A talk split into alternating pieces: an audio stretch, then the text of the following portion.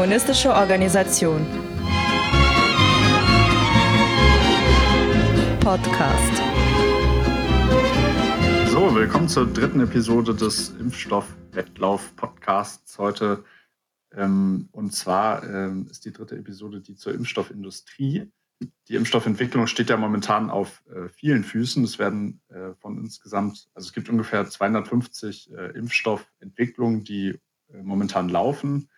Ähm, also wo versucht wird, Impfstoffe zu entwickeln, zu produzieren und dann halt auf den Markt unterzubringen, vermutlich.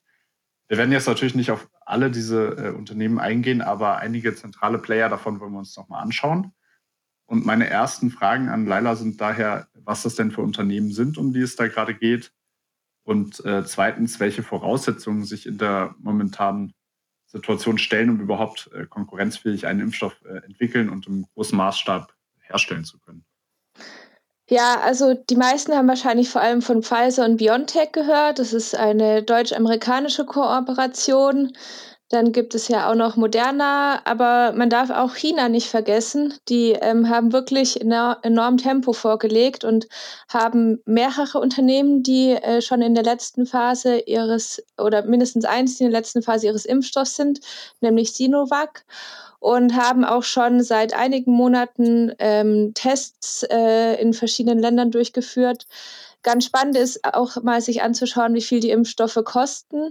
Da, ähm, das ändert sich ja auch fast täglich und schwankt so zwischen ja, 10 und äh, 35 Dollar. Und AstraZeneca Seneca tut sich besonders hervor. Die sind nämlich bei 4 Dollar sogar und haben auch versprochen, erstmal nur zu, ähm, ja, zu Erzeugungskosten ihren Impfstoff zu verkaufen. Was so die Produktionskapazitäten geht, angeht, äh, schwankt es auch fast jeden Tag. Also äh, jetzt äh, kam erst die Meldung, dass Pfizer doch äh, auf die Hälfte reduzieren muss, weil es Probleme gibt mit, ähm, mit den Ressourcen, die die haben. Und China hat dagegen ihr Versprechen nochmal verdoppelt auf 600 Millionen Dosen im Jahr. Ja, es ist äh, wirklich, äh, jeden Tag sieht es wieder anders aus im Moment. Genau. Also bei den Produktionskosten muss man vielleicht sagen, dass es, also so wie ich das verstehe, hängt das äh, auch eng damit zusammen, um was für ein Impfstoff da es da eigentlich geht. Also ich weiß nicht, was AstraZeneca genau macht mit der äh, Oxford-Universität, aber die haben auf jeden Fall keinen mRNA-Impfstoff. Das ist ein Vektorimpfstoff. Vektoriell. Genau. Mhm. Ja, genau. Und da sind, glaube ich, einfach äh, so äh, CureVac, BioNTech, Moderna und so weiter, diese ganzen äh, RNA-basierten Sachen sind da, glaube ich, einfach noch teurer, oder? Ja. ja, so hatte ich das auch verstanden. Und was mich aber überrascht hat, ist, der, ähm, dass der Impfstoff von Sinovac äh, doch relativ teuer zu sein scheint. Also ich hatte den bei 30 Dollar gesehen, womit der ziemlich an der Spitze liegt. Andererseits hatte ich aber gelesen, dass der Impfstoff nicht bei minus 70 Grad gekühlt werden muss. Also das habe ich dann nicht verstanden, warum die trotzdem so teuer sind.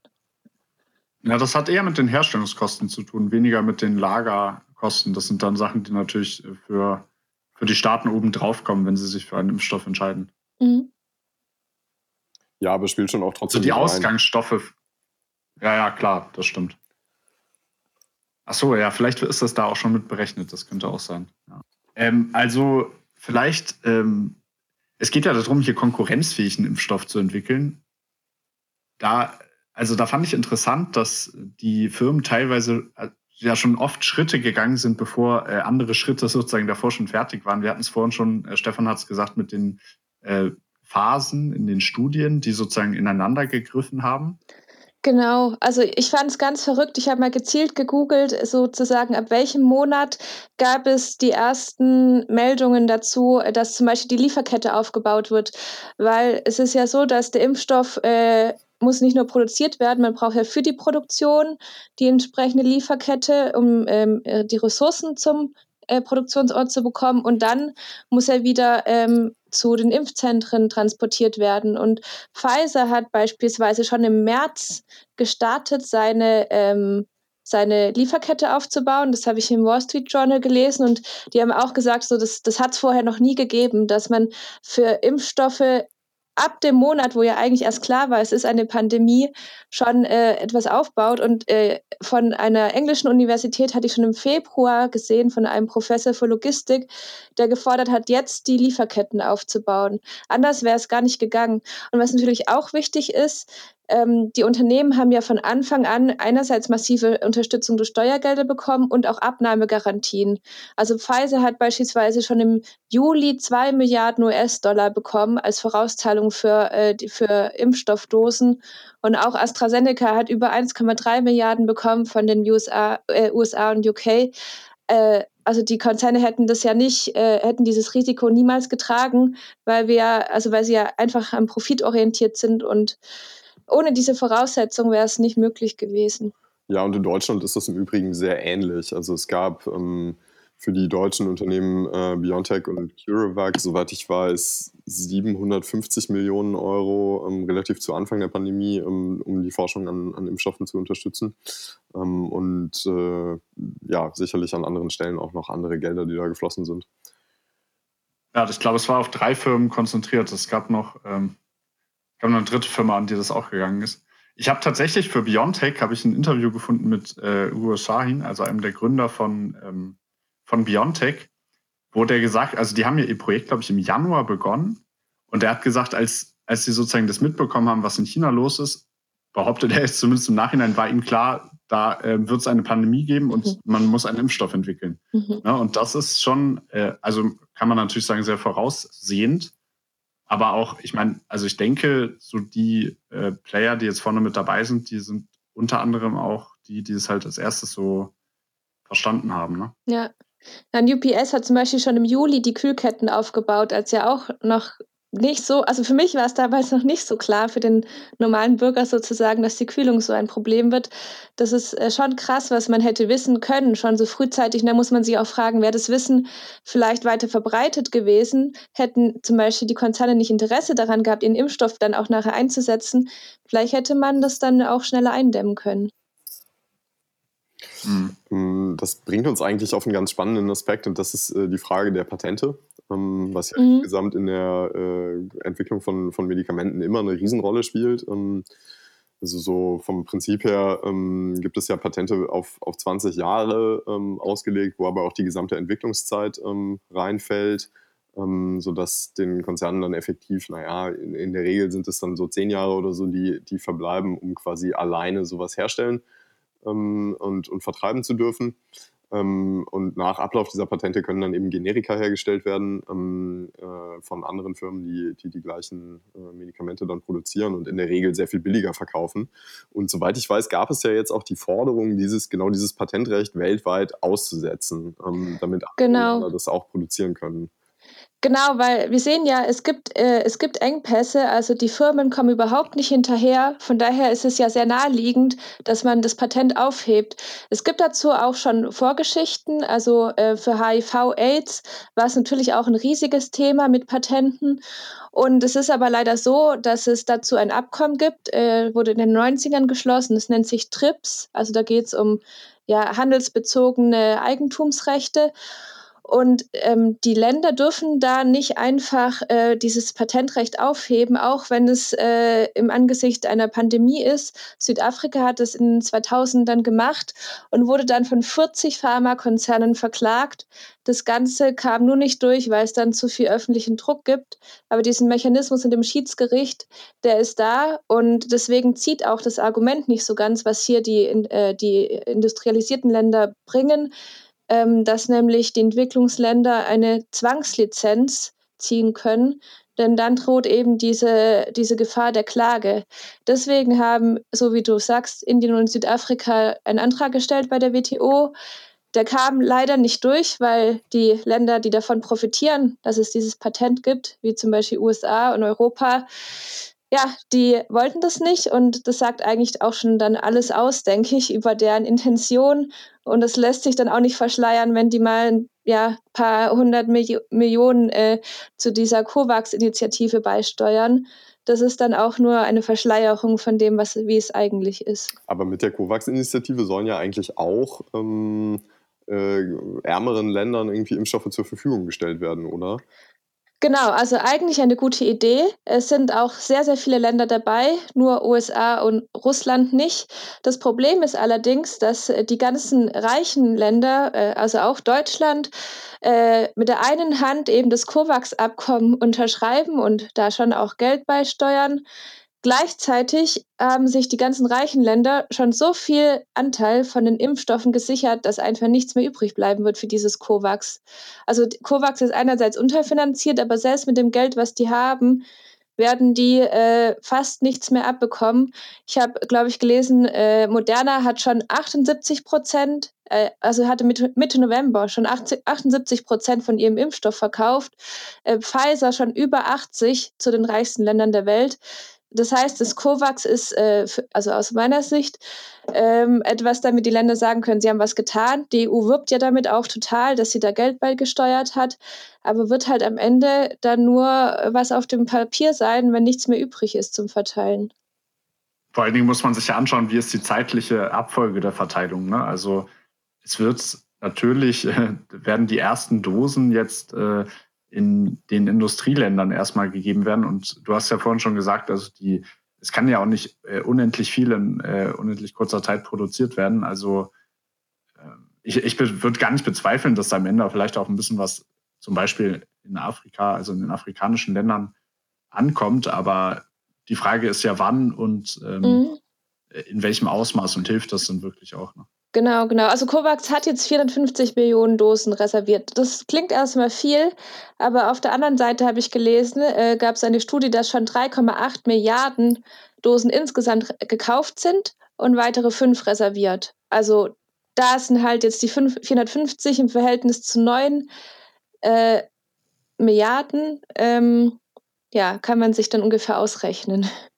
Ja, und man braucht ja auch in der Regel, also die meisten Impfstoffe haben, glaube ich, zwei Dosen. Also mhm. es ist nicht eine Dosis, es ist ein Mensch sozusagen, der geimpft ist. Oder? Ja, auf ich jeden glaube, Fall. So wird das, das, ist, das ist ein äh, großes Problem natürlich auch, weil einfach die Produktionskapazitäten dafür gar nicht ausgelegt sind. Hm, es gab jetzt äh, trotzdem eine ganze Reihe von Kooperationen auch, äh, schon auch mit dem Ziel, eben eigentlich die, die Produktionskapazitäten ähm, äh, ja, bestmöglich auszunutzen oder so. Also auch diese äh, Zusammenarbeit von, von Biontech, was ja eine relativ kleine deutsche Firma ist, ähm, mit äh, dem US-Pharmakonzern Pfizer ist da zu nennen, die einfach äh, an sich schon über sehr viel größere äh, Produktionskapazitäten verfügen.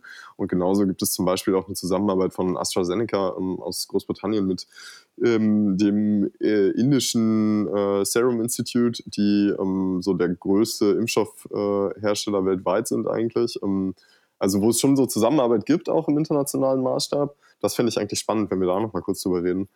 Mhm. Ja, die interessanteste Zusammenarbeit ist wahrscheinlich die ähm, von ähm, Fosun und BioNTech. Also BioNTech ist ja so, wie du sagst, eigentlich mit äh, Pfizer verpartnert. Das gilt aber nur für alle Länder außer China.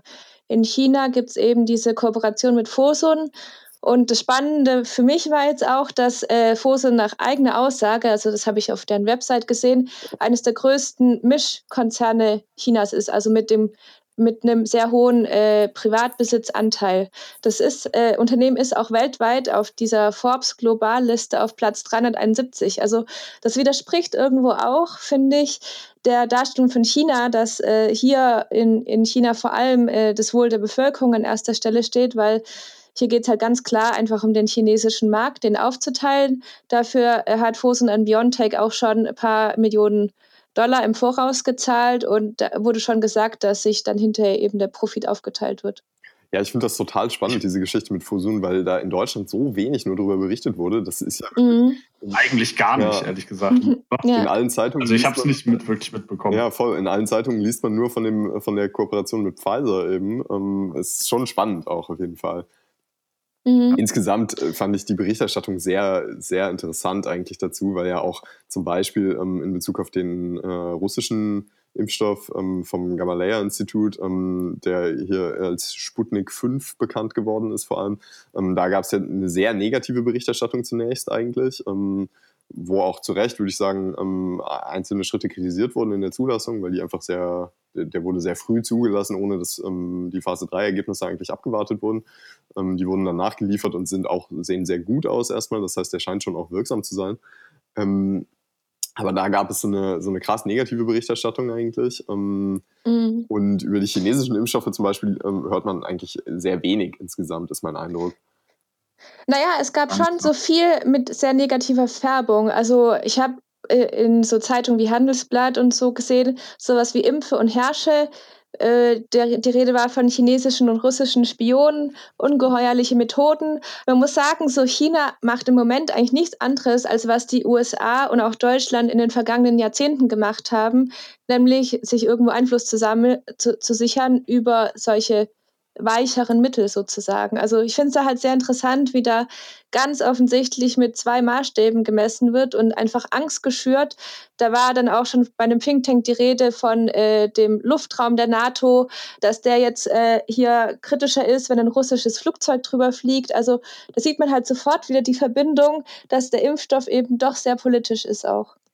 Ja, übrigens eine Sache noch zu BioNTech, weil du gesagt hast, das ist relativ klein. Also äh, die Marktkapitalisierung von diesen Unternehmen, die jetzt hier das Impfstoff entwickeln, die ist crazy. Ne? Also die ähm, BioNTech ist äh, Stand Dezember 2020 jetzt gerade, sind die ein Vielfaches Wert von der Lufthansa.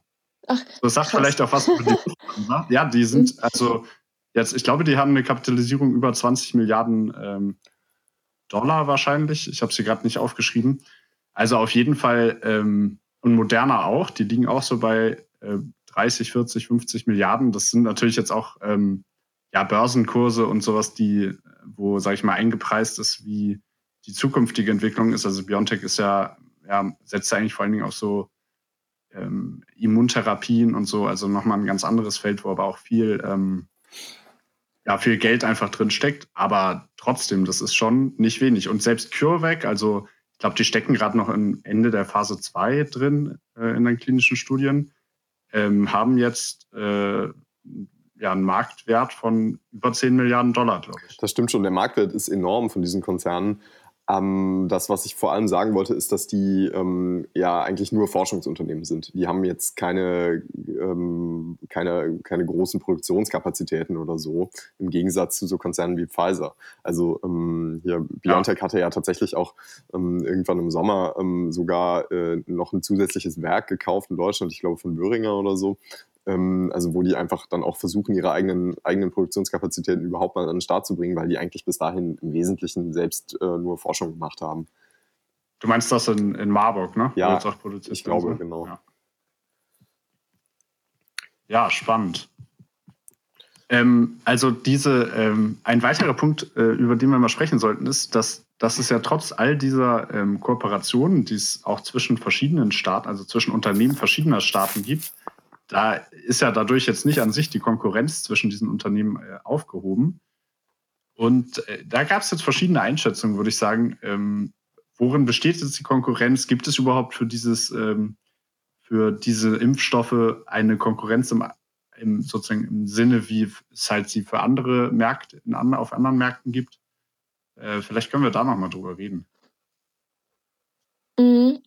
Ja, ähm, es ist schwierig zu sagen, weil ich glaube, äh, die Konkurrenz ist vor allem in dem Teil des Prozesses, wo sich die Unternehmen durchsetzen, um dann eines der führenden Unternehmen für ihre ähm, jeweiligen Impfstoffe zu werden. Also ich glaube, da ist vom Staat der Unternehmen, die versuchen, einen Impfstoff zu produzieren, bis zu den wenigen, die wir jetzt genannt haben, herrscht schon große Konkurrenz.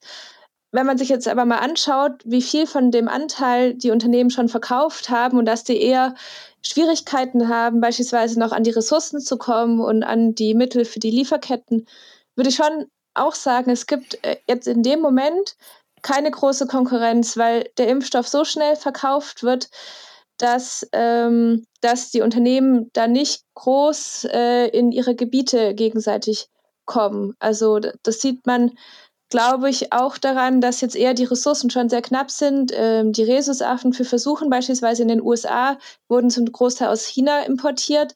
Da gibt es schon eine Knappheit. China hat, das, auch, einfach, äh, China hat das einfach unterbunden jetzt, ne? den Export. Ja, genau, weil die, die eben auch selber nutzen, denke ich.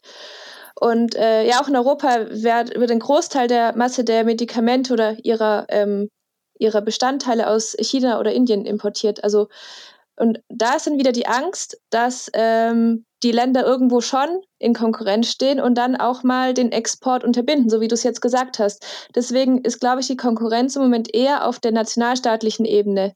Also das sieht man auch daran, dass ähm, die Länder, also viele Länder versuchen dann eher ähm, Impfdosen zu beschaffen von Produktionsanlagen, die in ihrem Land sind und ähm, schon auch schauen entsprechende politischen äh, Bündnisse, woher sie ihre Impfstoffe bekommen.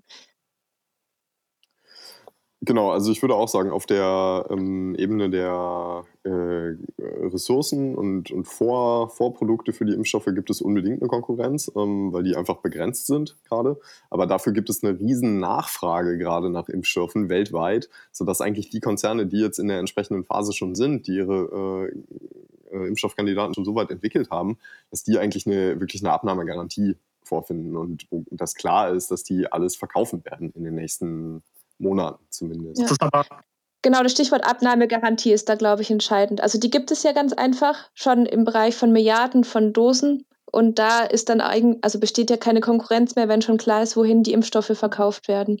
Ja, das stimmt, aber die Frage ist auch so ein bisschen, wie lange das so bleibt. Ne? Also ich meine, in Deutschland wurde mhm. immer wieder betont, man setzt auf ähm, ja, eine Mischung aus Impfstoffen, weil es natürlich auch zum Beispiel verschiedene Risikogruppen gibt. Äh, da, da mag sich herausstellen, dass der eine Impfstoff äh, besser geeignet ist als der andere oder halt mit geringeren Nebenwirkungen einhergeht und so weiter. Aber letztendlich ist es schon so ein bisschen, ja, wer zuerst da ist, der ähm, macht jetzt auf jeden Fall das Rennen, aber was danach kommt, ist nicht so richtig klar, glaube ich. Und das ist ja auch nicht so, dass es dann so bleiben wird, denke ich, dass es sozusagen so eine unbedingte, absolute Nachfrage geben wird, ne?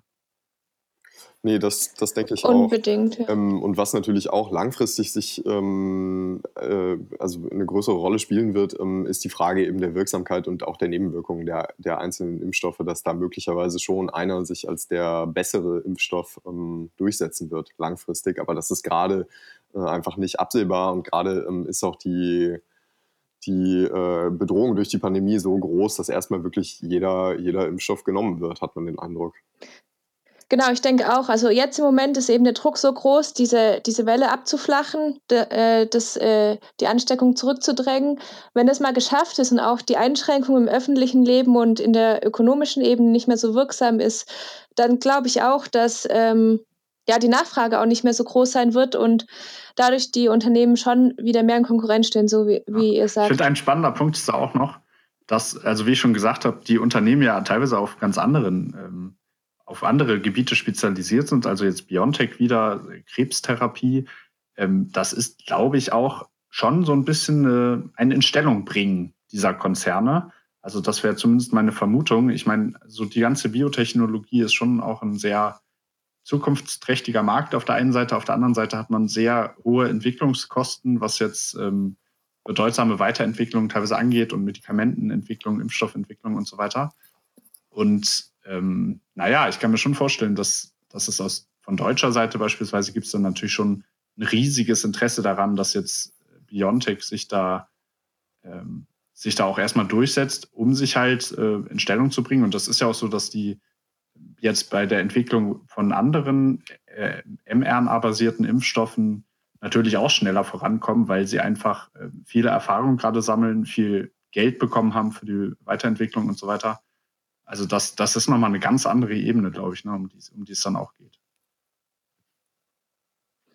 Ja, ist auf jeden Fall klar, dass, dass die Staaten ihre jeweiligen nationalen Unternehmen äh, da sehr stark fördern. Ich finde, da kommt auch nochmal ganz klar raus, dass wir auch nicht in einer transnationalen äh, Epoche leben, sondern schon ganz klar Deutschland beispielsweise eine Strategie verabschiedet, um sich und seine Unternehmen in dem Bereich äh, voranzubringen global und da Einfluss zu haben, was sich dann ja auch wieder politisch auswirkt.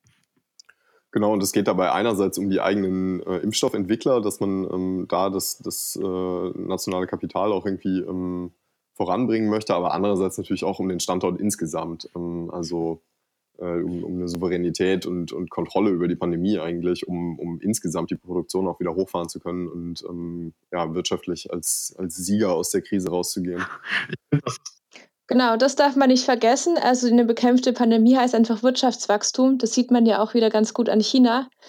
Ich finde aber fast spannender als diese ökonomische Ebene ist auch nochmal, wenn man sich anschaut, ähm, wie sieht es denn strategisch aus, weil die USA nämlich äh, in den letzten 40 Jahren, sei es jetzt gegen Pocken, sei es gegen Polio, Ebola, haben die immer ähm, auf ihre Rolle gepocht als Führungsmacht, was sich dann natürlich auch darin zeigen sollte, dass sie diejenigen waren, die Hilfe geschickt haben, Impfstoffe geschickt haben, äh, Ressourcen äh, bereitgestellt haben in Afrika, Lateinamerika und Asien.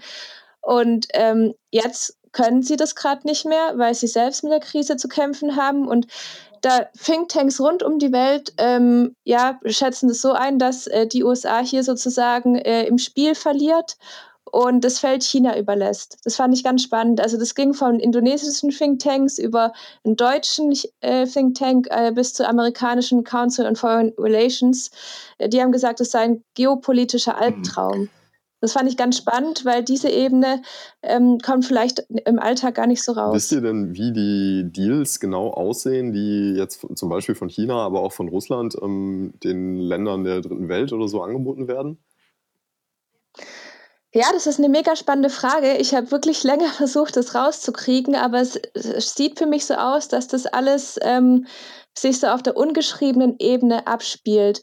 Also es ist so, dass China erstmal da keine Bedingungen stellt. Die ähm, vergeben sogar Lizenzen. Also Indonesien wird jetzt beispielsweise 260 Millionen Doppeldosen selbst produzieren. Das ist schon der größte Teil von ihrer eigenen Bevölkerung. Ähm, mit Afrika gibt es zum Beispiel eine Zusammenarbeit mit so einer Airline aus Äthiopien, die zwischen China und Afrika hin und her pendelt. Ähm, dann gibt es chinesische Unternehmen, die ganz viel äh, Ressourcen äh, spenden an verschiedene afrikanische äh, Regierungen.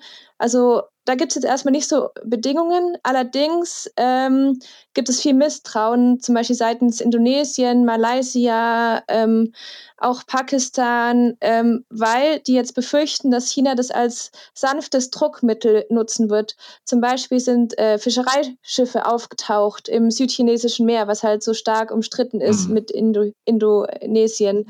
Und auch mit den Philippinen ist es dasselbe.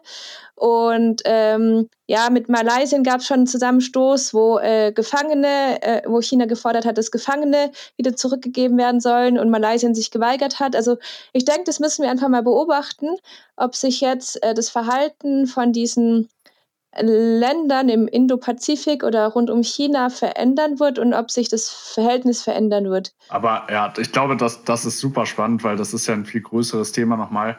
Ähm, also, dass die USA ihre weltweite Hegemonie ähm, verliert und China davor stößt. Ich, ich habe da jetzt auch spontan im Kopf, dass ähm, diese Welt, weltgrößte Freihandelszone, die China gerade auch ähm, gebildet hat äh, im asiatischen Raum mit, mit Australien und mhm. Neuseeland zusammen, also echt abgefahren mhm. auch. Ja. ja, ja. Also das ist sehr dynamisch. Äh, Deutschland hat jetzt erst im September selber eine Indo-Pazifik-Strategie verabschiedet, was auch interessant ist, dass Deutschland so denkt, das sollte jetzt da, da mitmischen, so auf der anderen Seite vom Globus. Also ähm, ja, da passiert sehr viel. Zusammenstöße zwischen China und USA, dann äh, Deutschland und Australien sind wiederum im Bündnis und gleichzeitig auch gegen China. Das ist sehr kompliziert. Ich glaube, wir machen hier mal einen Punkt. Langsam verquatschen wir uns ja. vielleicht. Und äh, die Episode geht schon recht lang. Ähm, ich ähm, verabschiede euch erstmal und wir treffen uns gleich zur vierten mhm. Episode. Kommunistische Organisation. Gleich. Ja, bis gleich. Podcast.